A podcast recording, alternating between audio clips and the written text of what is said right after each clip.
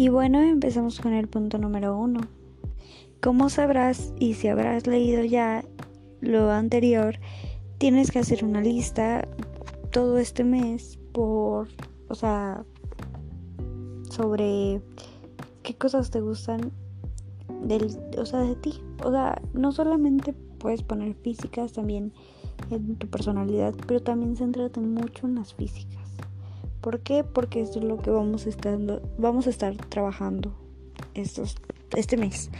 Ahora, lo siguiente es, es escribir. Todo este mes te lo vas a pasar escribiendo sobre cómo te sientes, cómo te sientes cada que te da ansiedad o cómo te sientes cada que... Todos los... Cada que... No sé. Siempre escribe cómo te sientes. ¿Para qué? Porque pude haber incluido el hecho de hablar con alguien más y así, pero no, porque tú solita puedes hacerlo. Tú solita te puedes dar esa paz que necesitas, tú solita te puedes desahogar escribiendo y no necesitas a nadie más y eso vamos a estar trabajando.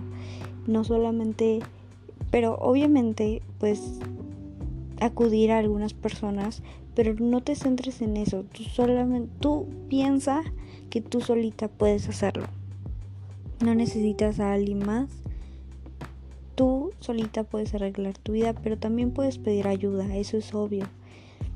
Solamente desahógate contigo. Y como mencioné, tú puedes pedir ayuda, tú puedes... Obviamente no te cierres a eso y cuando sientas que ya es demasiado, obviamente háblalo con las personas. Pero también encuentra esa paz en ti.